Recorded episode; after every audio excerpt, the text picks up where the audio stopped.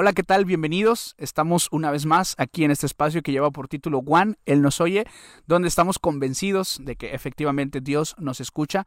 Y como podrán darse cuenta, el día de hoy tenemos una locación muy especial. Estamos en un lugar muy bonito, Campamento El Nogalito, lugar donde tienen que estar si tienen la oportunidad en Chihuahua.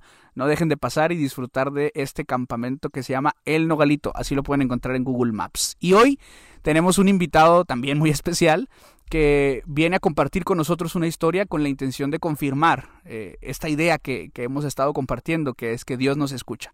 Tenemos aquí con nosotros a Eli. Eli, ¿cómo estás? Bien, bien. Bien, muy bien, gracias a Dios. Saludos a, a todo tu auditorio. Este, el- estamos contentos y me siento muy, muy feliz de que me hayas invitado. Muchas gracias, muchas gracias a ti, Eli, por, por acompañarnos. Y bueno, pues preséntate para la gente, los que no te conozcan, de dónde vienes, qué haces, etcétera. Claro, eh, mi nombre es Elí San Pedro Munguía. Eh, no voy a decir mi edad, pero ya estoy llegando al cuarto piso. Eh, he vivido en algunas partes de la República Mexicana, en, en- en el sur de- del país. Actualmente estamos acá en Chihuahua, en Sonora. Y bueno, Dios nos ha cuidado mucho y estamos muy agradecidos, muy contentos. Este, eh, me gusta, me gusta disfrutar de la vida, me gusta disfrutar de estos espacios, me siento muy contento, muy, muy, eh, con mucha, con mucha alegría, mucha energía, porque estamos en, al aire libre, Es correcto, sí. agradeciendo a Dios y muy contentos. Correcto, gracias Eli. Sí, a lo mejor ustedes no lo van a poder percibir, no sé si se va a alcanzar a escuchar, pero se oyen los pajaritos de Sí. fondo. Si, nos quedamos dos segundos, ahí están. Ah, quién sabe, esperemos que sí. Si no hay, Henry los va a meter artificiales. Este, el aire fresco, ¿verdad? Estamos en la sombra, así que sí. Definitivamente es un, es un espacio muy cómodo, sobre todo para poder conversar Claro. lo que hoy queremos conversar. Y bueno, Eli, eh, normalmente iniciamos este espacio con una pregunta. La pregunta es, ¿cuál fue ese primer momento en el que sentiste que Dios te escuchó? O bien, el momento que consideras más significativo en el que Dios te escuchó. Claro, eh, gracias. Sabes que es interesante y, y- y- y un tanto chusco, pero te voy a contar así una anécdota muy rápida. Eh, ¿Ok? yo debía haber estado tercero de primarias, eh, tercero de primaria más o menos.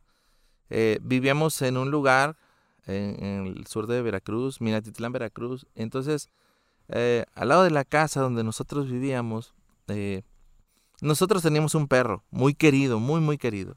Eh, y te voy a contar así rápido porque ¿Cómo es algo llamaba? chusco. El perro se llamaba Olivo. Ok. Olivo. Era un perrito pequinés, una cruza entre, entre una raza buena y una raza corriente, ¿va? Ok, Este, ok. pero un perrito muy, muy querido. Eh, entonces, había un perro grande que vivía al lado de la casa, un perro, un perro de los vecinos, este, eh, muy grande, y, y molestaba mucho a mi perro, mucho, mucho. Obviamente un niño de tercero de primaria, pues, tiene una conexión muy especial con, con el perro, ¿no? Entonces, eh, en una ocasión era tanto que lo molestaba y lo, y lo aporreaba cada rato. y lo- y- Lo- lo- le hacía bullying. sí, sí, pero feo, feo. Entonces, yo, yo ya estaba cansado. En una ocasión eh, estábamos con mi hermano afuera, jugando de la casa afuera, en el patio de enfrente. Y pues yo, en, en ese, en esa inocencia del niño, pues yo le tenía cierto coraje al, al perro, ¿no? Al perro vecino. grande ese. Entonces, en una ocasión iba pasando un carro y el perro iba ladre y ladre al, al- al- Y yo pensé en mi mente, dije, Señor, dije, Jesús, ojalá que le pase una lección a ese perro. Y justamente, No, no cua- creo que hayas dicho lección, pero bueno, está bien. justamente cuando eh, el perro estaba ladrando, de pronto algo sucedió y el perro se metió abajo del carro y ay, lloró y se fue a su casa. Entonces yo tengo eso presente en mi mente. Evidentemente yo creo que Jesús no quiere que a a los animales le pase nada, ¿verdad? Hay que cuidarlos, de hecho. Claro que sí. Pero yo sentí eh, en esa inocencia que el Señor nos escucha, Sí, que el Señor nos escucha. me, me parece, me parece muy interesante lo que mencionas porque, a ver, ya grande, lo estás diciendo tú, ¿no? No lo estoy diciendo yo. Entiendes que a lo mejor no fue como que realmente Dios hubiera contestado esa oración, pero no estamos hablando de si lo hizo Dios o no, sino de lo que causó Es correcto. en, en esa edad, ¿no? De tercer año de primaria, te, te, te, te dio la convicción de que Dios te había escuchado. Yo creo que fue un efecto en mi vida que, digo, pasaron muchísimas cosas después en mi vida donde yo sentí que el Señor me escuchaba. Pero recuerdo esa de manera muy especial porque eh, yo pude constatar lo que la Biblia dice. Correcto. Por ejemplo. Entonces, ya de grande, no sé, me sucedieron algunas otras cosas, pero verdaderamente sí pude darme cuenta de que el Señor nos oye. Correcto. y, y, mira, esto ya lo hemos comentado aquí, probablemente alguno lo, lo podrá recordar, ¿no? Pero de pronto existe gente que, que, que cree, que piensa, que puede decidir cuáles son las experiencias correctas y cuáles son incorrectas, ¿no? Hay gente que de pronto dice, bueno, no, es que eso no, no, no puedes decir que eso ayudó a tu cristianismo porque no es correcto, pero, pero yo creo que incluso es bíblico el hecho de entender que la experiencia cristiana es personal, ¿no? Es correcto. Cada quien eh, de diferentes maneras va experimentando lo que es la vida en Cristo, el conocerle, el estar cerca. Y bueno, a, tus, no sé, ocho años, nueve años, tal vez, tercer año de primaria. Siete. Siete. Ok, bueno, siete años. Eh, a través de esa, de ese, de ese momento, pues tú dijiste, ok, Dios sí me escucha, ¿no? Porque pues me escuchó, ¿verdad? En este momento. Y comentas entonces que, que eso, que eso este, terminó impactando el resto de tu vida. ¿De qué forma lo hizo? Pues bueno, mira, eh, algunas ocasiones eh, el ser humano eh, toma sus propias decisiones. A veces hay lecciones en la vida que tienes que aprender. Pero yo nunca me olvidé que la oración era un método directo para hablar con Dios. Era un método infalible, independientemente de las situaciones, los actos este, que nosotros como seres humanos podemos hacer. Entonces, eh, a mí me marcó el hecho de que mis padres desde muy temprana edad eh, yo pudiera ver el ejemplo. Este, eh, me marcó el hecho de que mis padres hablaran en, en la hora de la comida, en la hora del, del, culto, de oraciones contestadas. Entonces, si tú me preguntas, mm, definitivamente me marcó. Tengo la, la fortuna de haber nacido en un hogar adventista, un, lugar, un hogar cristiano, ¿verdad? Donde adorábamos a Dios. Entonces, sí me marcó, si me preguntas, me marcó mucho el hecho de, de vivir de, de, de, muy de cerca esas experiencias. Perfecto. Sí, definitivamente que cuando es, es, más fácil, ¿no? Cuando desde niño estamos conviviendo con todos estos elementos, eh, la Biblia, eh, la oración, es más fácil que cuando vamos creciendo. Aunque a veces de pronto pudiéramos decir, bueno, agarré un camino distinto, pero el, tener esas herramientas, el ya traerlas, por decirlo así, ¿no? Listas para usar, pues te hace que en medio de los problemas puedas eh, echar mano de esas herramientas, ¿no? Aunque no las vengas usando tan, tan continuamente. Me platicabas, Eli, hace un momento que estábamos charlando antes de, iniciar con todo esto, que hay una escena o un momento muy específico en tu vida en el que conectaste esa, esa oración de, para defender a Olivo, ¿verdad? Con algo que pasó en tu vida en otra, en otra dimensión, ¿no? Completamente diferente, mucho más este, complicada de asimilar, pero, el, pero la convicción de que Dios te escuchaba fue lo que te ayudó. Sí, eh, justo eh, te mencionaba, escogí esa porque creo que fue de las que he vivido así, de las más impactantes e impresionantes en mi vida. Eh, no sé si, si quieres te lo platico así muy rápido. Pues no tan este, rápido, pero sí. llegamos a, al estado de Chihuahua en el 2021, justo cuando la pandemia estaba ya casi por terminar. Eh, mi, esposa comenzó a tener algunos síntomas eh, complejos, no muy normales, ¿verdad? Un dolorcito de cabeza, pues tomas agua, ¿no? Y se te quita. A lo mejor te falta agua, este. Pero ella se empezó a sentir mal, bastante mal. Eh, tanto así que de mediodía a, a la tarde, noche, este, tuvimos que internarla. ¿A todo pasó en un día? Todo pasó una de la, en la sí, un día, o sea, de 11 de la mañana en adelante. O sea, amaneció con un dolor de cabeza? Amaneció con un dolorcito eh, en la parte derecha de su estómago. Ah, ok. Este, parte baja derecha. Y, y, eso empezó a sentirse mal. Después la cabeza, después el cuerpo. Entonces no sabíamos qué era. Eh, y, y, tuvimos que internarla porque ya era mucho el dolor. Eh, pues dije, pues algo, algo es. en, el, en el hospital seguramente pues van a, le van a encontrar qué es, ¿no?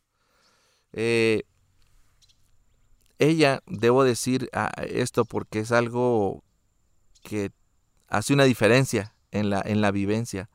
Ella, ella es un tipo de sangre no muy común o negativo. Los que son ese tipo de sangre saben que no es fácil conseguir ese tipo de sangre. De hecho, pues hemos sabido algunas tragedias justamente porque no se ha conseguido ese tipo de sangre. Eh, entonces esa era mi preocupación. Cuando, que necesitara sangre. Sí, cuando eh, le hicieron algunos estudios, su riñón filtró sangre. Es algo muy raro, no sé, no sé cómo explicarlo, pero comenzó a filtrar sangre, sus plaquetas se fueron hasta abajo, se bajaron mucho, eh, de lo normal, o sea, del rango normal muy abajo. Continuamos ahí, eh, ella la internaron, le hicieron algunos estudios. Eh, entonces yo hice un post, Donde necesitábamos sangre porque... Pero, pero además necesitabas cierto tipo de sangre. Claro, no era la sangre, digo, es, así es, ¿no? Las sangres son diferentes tipos de sangre. Entonces hice un post porque necesitábamos tipo de sangre. busqué primero pregunté con los compañeros de trabajo, algunos conocidos, oye, ¿tienes alguien que, nos pueda ah, donar o negativo? Y no, no conseguimos, no conseguimos, no conseguimos y eso me empezó a poner nervioso a mí. Este, y claro, yo frente a mi esposa le decía, ¿sabes qué? Mira, eh, tranquila, tranquila todo va a estar bien. Pero yo por dentro me derrumbaba. Y, y es que digo, y aquí es, lo quiero decir además porque creo que puede ser como un comercial, ¿no? Muy importante. Yo creo que conseguir sangre es un desafío. O sea, siempre, yo creo que todos tenemos en, conocidos en Facebook, ¿no? Que, que están poniendo, eh, necesitamos donadores. Y ni siquiera estamos hablando de O negativo. O sea, estamos hablando de cualquier donación de sangre, porque suele haber intercambios, ¿no? En los bancos de sangre. Pero en este caso, no solamente se ocupaba sangre, ocupaban O negativo. Ahí no sé cómo se manejen los bancos de sangre, pero dudo que haya intercambios, ¿no? Sí, eh, justamente eso que mencionas, yo pregunté si yo donaba, no sé, este, buscaba O positivo, que es la sangre universal, o sea, la que la mayoría de nosotros tenemos. Entonces me dijeron, no, aunque me traiga cinco unidades de O positivo, no te puedo dar yo no te puedo dar O negativo. Y si la tuviera, tendría que ver si te la puedo dar. Entonces, eso, eso complicaba las cosas. Entonces, eh, un compañero incluso de trabajo, pues, se ofreció, viajó desde donde, de donde estaba, viajó y llegó y no se pudo sus plaquetas estaban bajas, pues no podía donar. Entonces, eh, donen sangre, perdón, donen sangre. Si pueden donar sangre, donen sangre. Ahora sí. Es, es, es, una, es una labor muy altruista y agradezco que lo digas. Eh, se complicó una noche antes de, pues ya mi, esposa estaba un día, dos días, era el segundo día internada. Este, el doctor nos dijo, pues búsquenle porque necesitamos aplicarle eh, una unidad, pedía dos unidades de sangre, entonces, pero dijo, pues con una que le apliquemos. Eh, algunos quizá de los que nos están viendo eh, recordarán ese, ese, día porque lo publicamos en, la, en una de las páginas oficiales de la Asociación de Chihuahua. Entonces, la noche antes me arrodillé, tomé la mano de mi esposa, y, la tomé muy fuerte, oré, oré con mucha fe. Le dije, Señor, yo pensaba en todo, ¿no? Pensaba en mis hijos, porque de pronto... ¿Cuántos hijos tienes, Eli? Tengo dos hijos, una, una, una nena que ya tiene justamente el, ahora en, octubre, a mediados de octubre cumple 18 años, y mi hijo César, mi hija Jimena, Nailea Jimena, ella ya no está en casa, está estudiando en la universidad, y mi hijo César de, de 13 años. Eh, ¿Estaban con ustedes en ese momento? En no podían estar con nosotros, pero estaban en casa. Okay. Yo los dejé todo ese día solos porque no... Y ellos con la incertidumbre, ¿no? Porque no podían, de pronto, y es algo que, que le pasa a algunas de las familias que tienen que irse por trabajo a otro lugar. Claro, claro. Estamos solos, estábamos solos, claro, los compañeros de trabajo y amigos que fuimos ganando, pero eh, ese, ese, todo ese día estuvieron solos y con la, con la incertidumbre. De hecho, ellos no se enteraron porque fueron a la escuela, saliendo de la escuela ya su mamá no estaba en casa. Entonces se quedaron Ah, allí. ok, ok, ok. Fue durante... Sí, Sí, sí, sí. yo hablé con ellos, le dije, mamá está un poquito mala, pero va a estar bien. Como hijos, va. Oye, diciéndole a tu, a tu esposa, tranquila, vas a estar bien. A tus hijos, tranquilos, vas a estar bien. Y tú por dentro pensando, Sí, yo, ¿quién yo estaba preocupado, realmente, realmente sí. Entonces, esa noche mm, me arrodillé, eh, oré, tomé la mano de mi esposa. Mi esposa estaba, pues, eh, no, no muy bien, ella muy apenas estaban pasando suero, etcétera.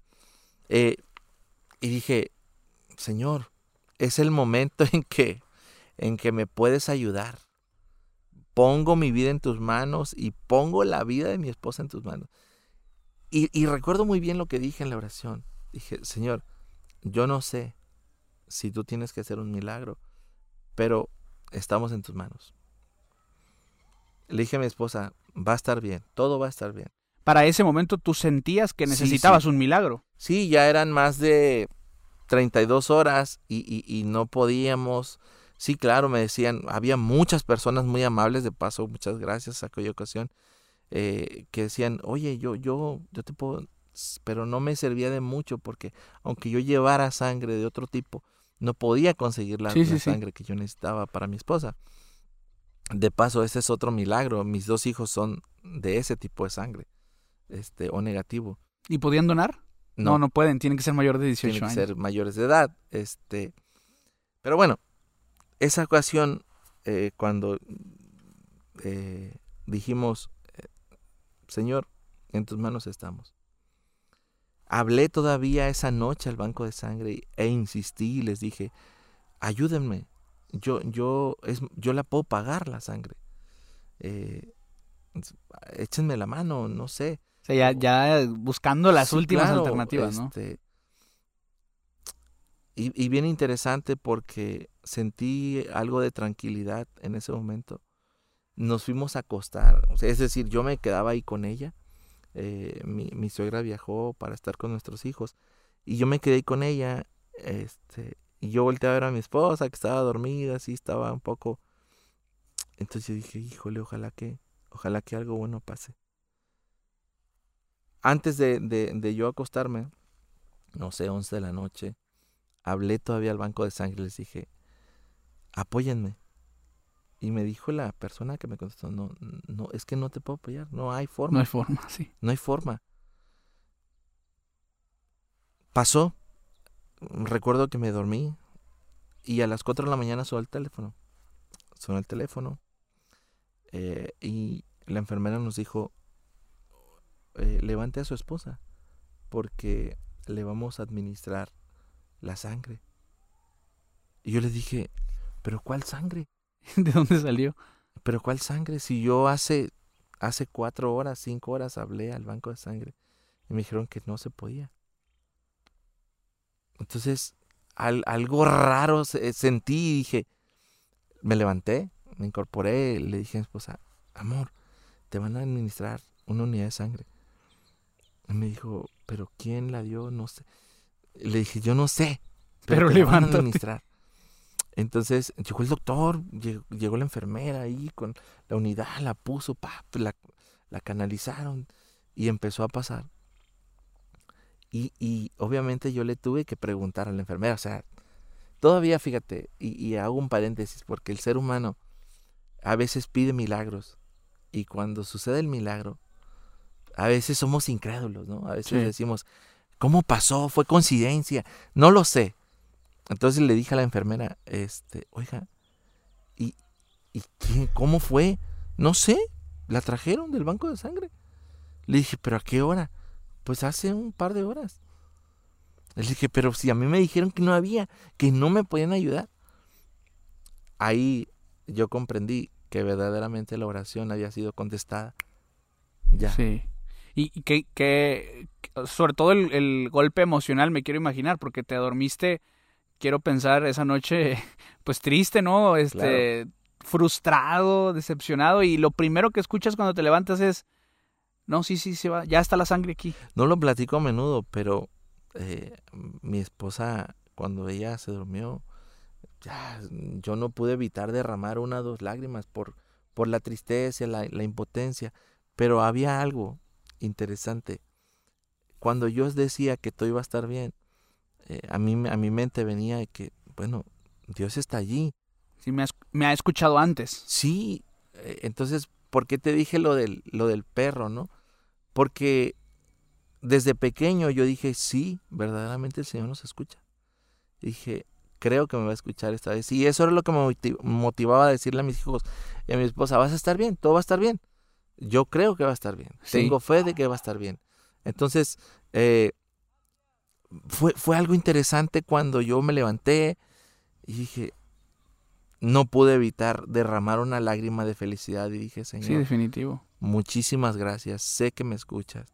Eh, eh, yo de pronto pensaba lo peor como ser humano, ¿verdad?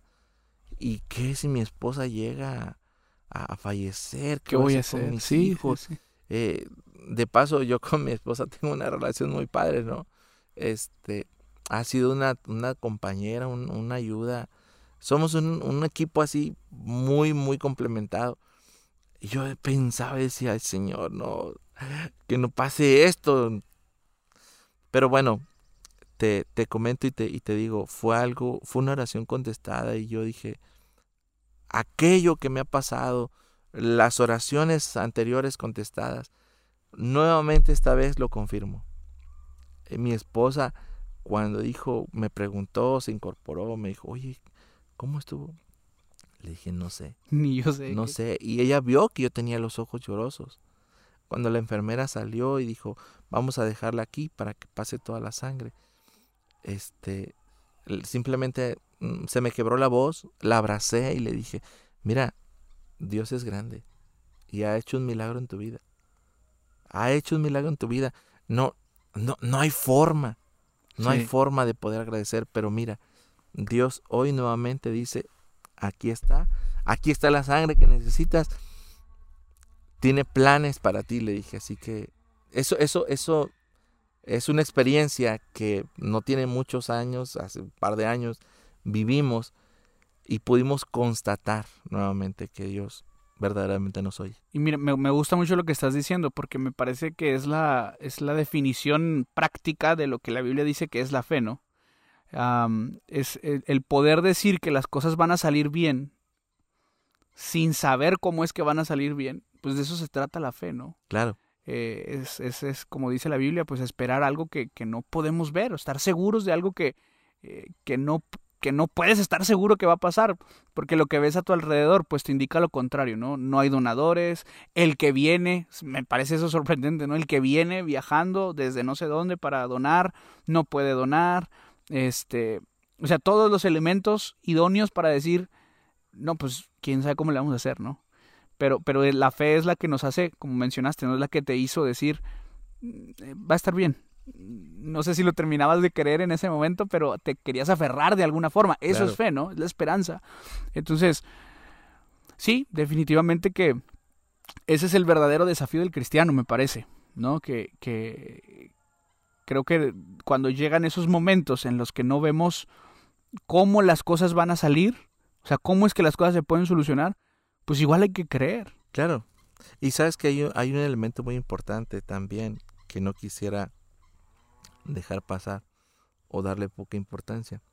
Este, las personas que de pronto están a tu lado son, son, son es, es, clave, es fundamental, porque sé que por mi esposo oraron muchas personas, muchas personas estuvieron orando, este, y aunque uno de pronto pudiera dudar, había muchísimas personas orando por mi esposa, orando por su situación, por nosotros como familia. Eso es algo que, que hay que recalcar, que, que eso, te, eso todavía te mantiene más fuerte. Claro. Este, y, y completamente coincido contigo, ¿no? Este, la, la confianza en Dios, eh, la fe es la, la certeza de lo que no se ve, pero tú esperas. Entonces, pues bueno, no, no puedo decir más que decir y, confirmar que Dios verdaderamente nos oye. Perfecto, y gracias. Entonces, ¿estás de acuerdo con nosotros? Dios nos oye. Así es. Antes de que nos retiremos, ¿habrá algo que quieras compartirle a la gente que nos está viendo y escuchando?